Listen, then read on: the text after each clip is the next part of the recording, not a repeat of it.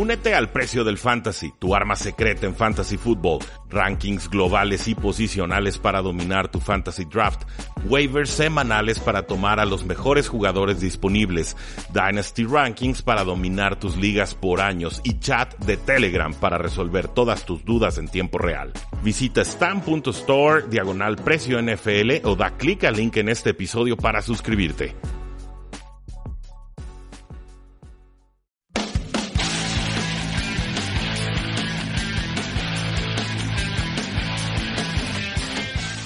Saludos a todos, bienvenidos a un programa más de Tres y Fuera, donde la NFL no termina y nosotros tampoco. Mi nombre es Rudy Jacinto y nuestras formas de contacto son varias y ya son conocidas por ustedes. Facebook.com diagonal Tres y Fuera, Twitter como arroba paradoja NFL, la página web tresyfuera.com y nuestro podcast Tres y Fuera NFL para que lo compartan, se suscriban, dejen reseñas positivas en, iTunes, en Stitcher, en TuneIn, en eBooks, en las páginas que ustedes gusten y manden.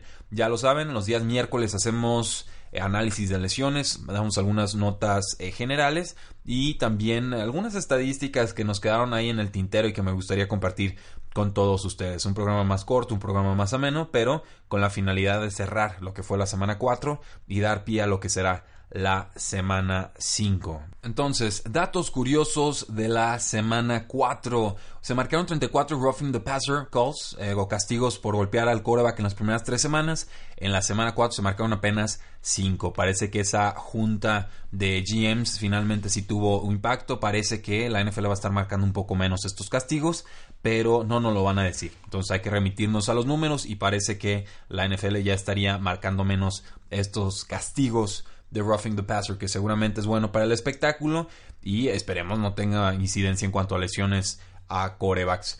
Los eh, coaches de primer año, Matt Nagy en Chicago y Mike Vrabel en Tennessee, tienen un récord combinado de 6 victorias y 2 derrotas. Los otros 5 head coaches que son nuevos, pues tienen un récord combinado de 4 victorias y 16 derrotas. El peor de ellos, el head coach de Arizona, Steve Wilkes, con un récord de 0 victorias y 4 eh, derrotas. Otras estadísticas, pues fue la victoria número 300 para el dueño de los Patriotas, Robert Kraft. Esto lo convierte en el dueño que más rápido llega a esta cifra y además lo hizo en 432 juegos. De esta forma supera a Al Davis, que lo logró en 495 juegos, y a Pat Bowlen de Denver, que lo hizo en 501. Eh, Adam Vinatieri rompió un récord, ahora sí que es el, jugador con más goles de campo en la historia de la NFL, tiene 567, supera el récord de Morten Anderson que estaba en 565. Una serie ofensiva de los San Francisco 49ers duró 21 jugadas en el segundo cuarto contra los Chargers. Esta es la tercera serie ofensiva más larga en la historia de la NFL desde 1999. Eh, Tampa Bay, la Tampa Bay le han anotado 68 a 3 en las últimas dos semanas en las primeras mitades. Es decir, les meten 68 en contra, meten apenas 13 puntos a favor. Eh, y con esto les digo, pues por más puntos que metiera Fitzpatrick, muy difícil cuando te están metiendo con tanta facilidad los puntos en la primera mitad. Mike Smith, eh, el coordinador defensivo de los Tampa Bay Buccaneers, claramente no está, no está dando con el, el tono, con la tónica. En otras circunstancias ya hubieran corrido al coordinador defensivo. Parece que lo está defendiendo Dirk Corder. Entonces, si todo sigue así, se podrán ir agarraditos de la mano porque no están dando el ancho. Y pues este es un juego interesante que se dio entre Seattle y Arizona, una serie que normalmente no es de muchos puntos, pero eh, el equipo local entre los duelos de Seattle y Arizona no gana un juego desde 2000 14 cuando los Seahawks vencieron 19 a 3. Es, increíble, o sea, los visitantes se la pasan ganando este duelo entre los Seahawks y los Arizona Cardinals. Pero bueno, una, una de muy raras, una de muchas muy raras eh, rivalidades en la NFL.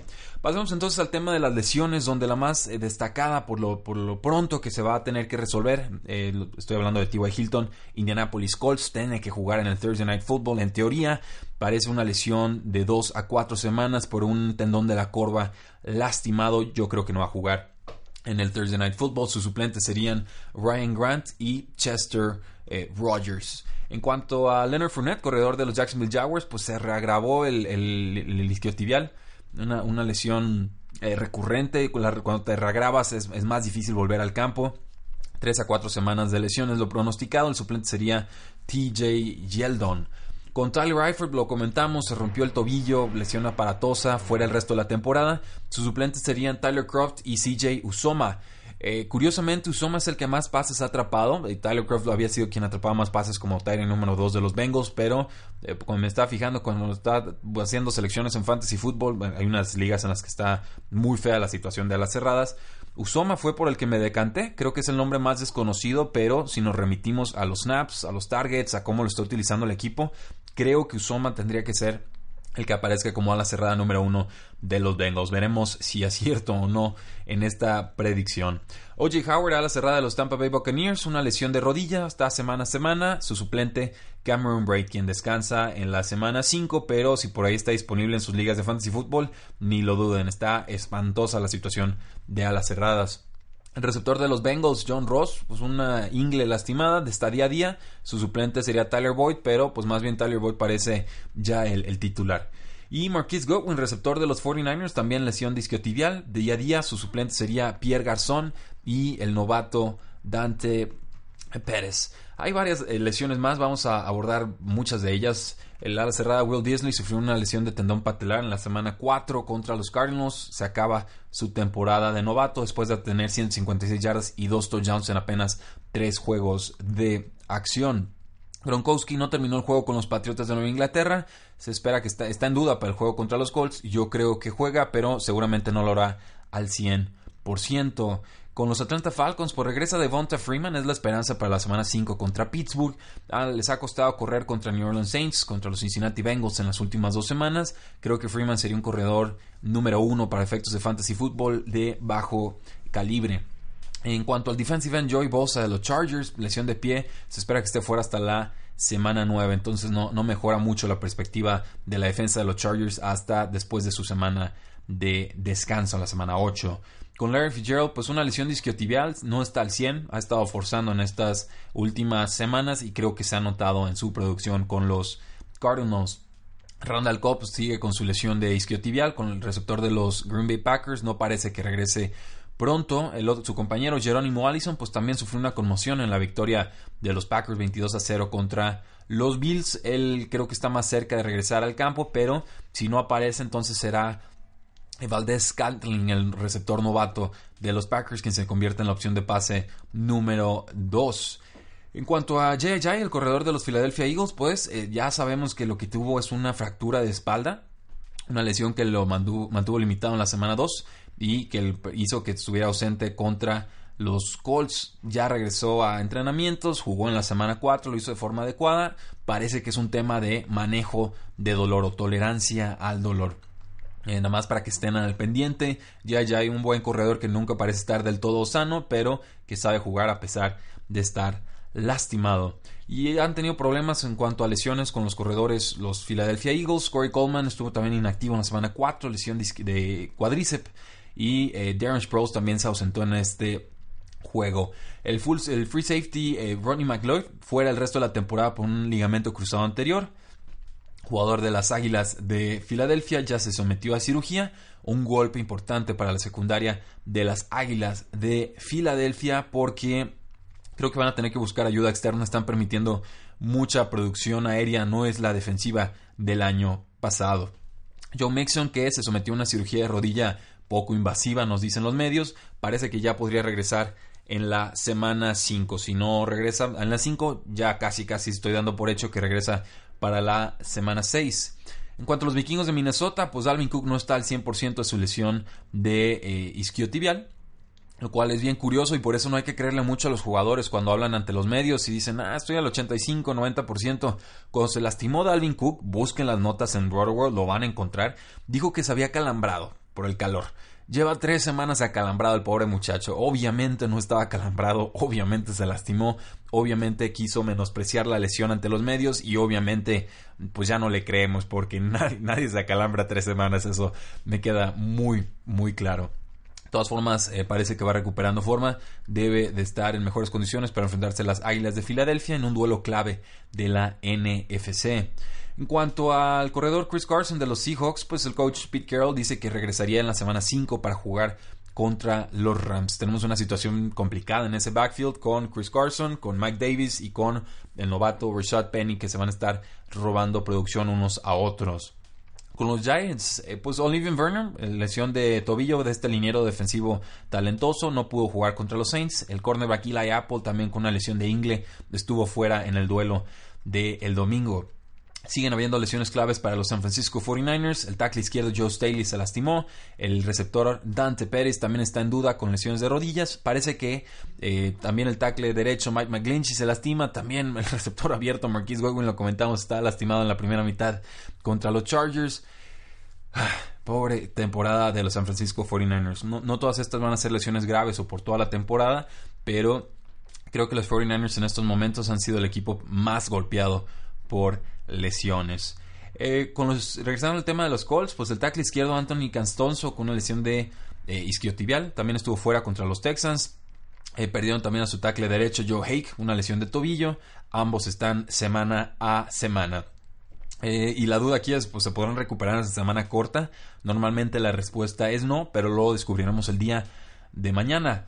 En cuanto a los Dolphins, pues el cornerback slot Bobby McCain, lesión de rodilla, estará fuera de dos a tres eh, semanas. Eh, pudo haber sido mucho más grave, creo que dos a tres semanas es, muy misericordioso en cuanto a tiempo de recuperación. Hay problemas en la secundaria de los, de los Dolphins. Tendrá que ser el novato no seleccionado en el draft, Tory McTire, quien tenga que defender como cornerback slot.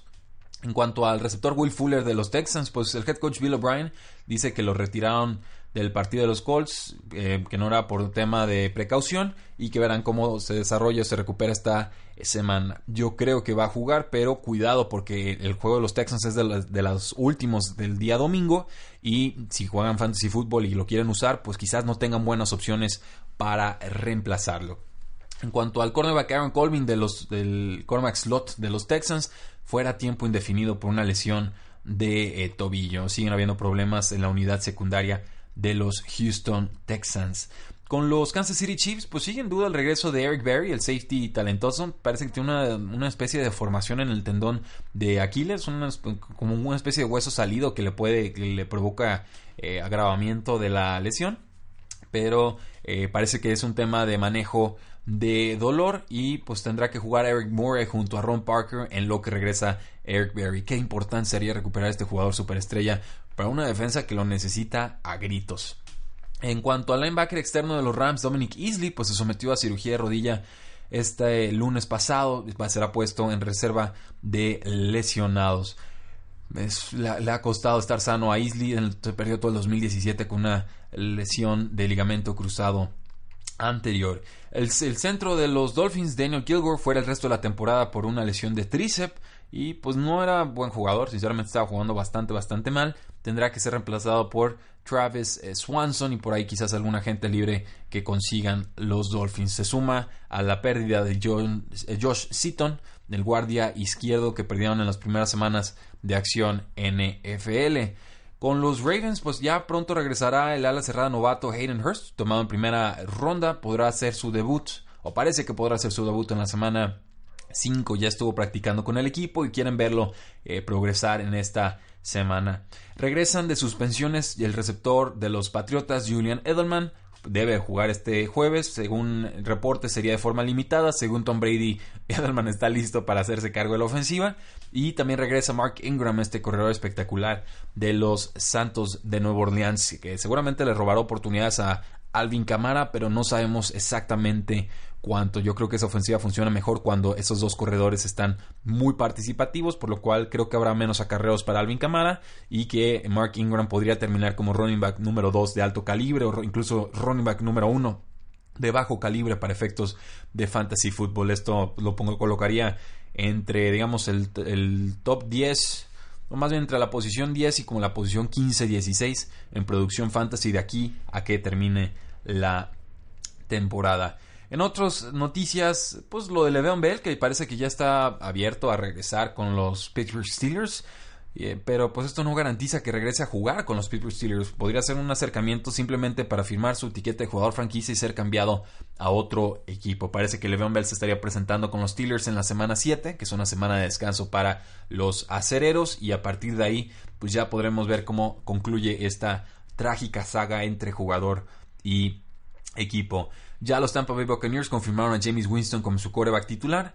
Pues será el, el titular del equipo cuando regresen de la semana de descanso en la semana 6. Ryan Fitzpatrick, pues dos juegos buenos, dos juegos muy malos y con eso se le acabó la magia. En cuanto a los Osos de Chicago, pues no, sé, voy a abrir aquí el, espacio. Eh, ¿No serán los Osos de Chicago el equipo a vencer en la NFC Norte? No, sé, digo, quizás lo estamos menospreciando por ser los Osos de Chicago y por su historial reciente. Pero los Packers están jugando bien a secas. La defensiva no es espectacular. La ofensiva pues, mete puntos, pero Rodgers no está todavía al 100. Los vikingos de Minnesota, ni se diga, la ofensiva ahí está, la defensiva no existe. Los Osos de Chicago tienen quizás la mejor defensiva en toda la NFL y pareciera que la ofensiva empieza a agarrar algo de ritmo. Entonces, no, no será los Osos de Chicago el equipo a vencer en la NFC Norte. Ahí dejo el comentario en el eh, tintero. En otras eh, noticias, y ya no nos quedan muchas, parece que los Browns van a utilizar menos al receptor novato Antonio Callaway. Le han lanzado muchos targets en semanas recientes, pero eh, ciertamente no ha convertido de forma eficiente esas oportunidades. Creo que le están poniendo mucho en el plato, que lo quieren convertir en un receptor todólogo, cuando la especialidad de Callaway es, amenazar en profundidad como una especie de Deshaun Jackson. Entonces, eh, sí parece que le está pesando un poco su proceso de adaptación a la NFL. Igual a mí es un jugador que me encanta, es un jugador muy talentoso, con problemas extra cancha, pero que si se mantiene en el campo seguramente le dará buenos réditos a los Cleveland eh, Browns. Eh, Deshaun Watson ha sido capturado 17 veces en esta eh, campaña. La línea ofensiva de los Houston Texans no existe. Es una realidad. Si proyectamos esto al resto de la campaña, pues estaría siendo capturado 68 veces en el año.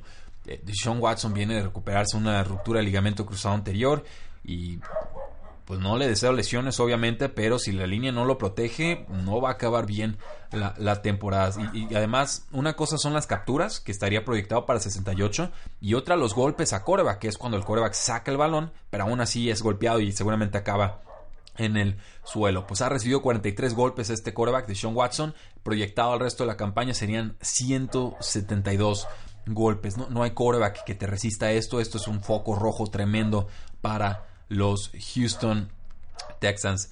Roethlisberger dijo que le daría la bienvenida a Le'Veon Bell, el equipo, seguramente con el récord pobre que tienen los Steelers eh, sea cierto, pero yo vi una fractura muy fuerte entre línea ofensiva y equipo versus eh, Le'Veon Bell. Entonces, si no veo una reconciliación clara, tendrían que moverse muchas piezas para que así suceda. Con el receptor de los Jets de Nueva York, Robbie Anderson desapareció en la campaña, como casi todos los jugadores de los Jets de Nueva York. No va a ser suspendido por la NFL eh, tras sus dos arrestos del año pasado. Muy buenas noticias para Robbie Anderson, pero esto nos hubiera emocionado mucho saberlo en la semana 1 y no en la semana 4, cuando, insisto, ya no sabemos ni, qué esperar de esta ofensiva. Eh, con los Dolphins, pues sí, finalmente firmaron un centro, fue Wesley Johnson, un jugador que va a reemplazar a Daniel Kilgore una quinta ronda de los Steelers en 2014, ha jugado 24 juegos como centro con los Jets del 2015 al 2017, pero fue calificado como uno de los peores linieros interiores el año pasado. Entonces, eh, problemas para los Dolphins, insisto. La cerrada Jack Doyle eh, de los Indianapolis Colts todavía no practica, no parece que vaya a jugar en el Thursday Night Football y parece que Eric Ebron podría ser el Titan 1 en Fantasy Football de nuevo ante la ausencia de su compañero Jack eh, Doyle. Y pues por ahí también destacar lo del linebacker Darius Leonard, un jugador que ha estado jugando bien como novato con los Colts, middle linebacker, pero lo vieron en una bota médica el pasado martes, entonces no parece que vaya a estar listo para jugar contra los Patriotas. Esto pues fueron las lesiones y las noticias más importantes que tenemos rumbo a la semana 5 de Acción NFL. Mi nombre es Rudy Jacinto, esto se llama Tres y Fuera y como siempre muchas gracias a todos ustedes por escucharnos y por permitir que este programa siga creciendo. La NFL no termina y nosotros tampoco. Tres y Fuera.